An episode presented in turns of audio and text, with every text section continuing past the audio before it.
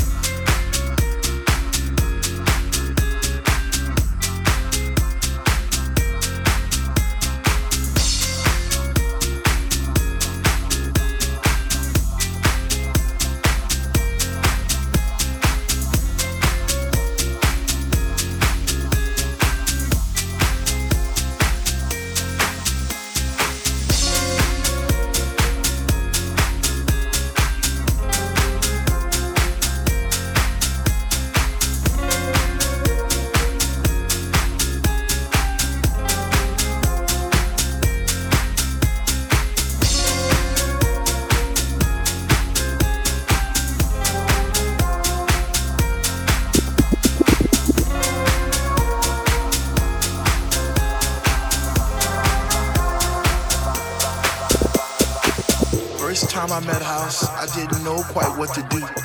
I'd wake up in a cold, hot sweat, wondering was it true? Was my mind playing tricks on me? Did my heart and my ears deceive? Or was it just a lovely dream I had one summer's eve? First time I met House, I promised I'd leave her for no other, even though I knew she had a million lovers just like me, embraced in her songs and melodies, forever dictating my Saturday nights and Sunday afternoons. I guess I'll be a fool.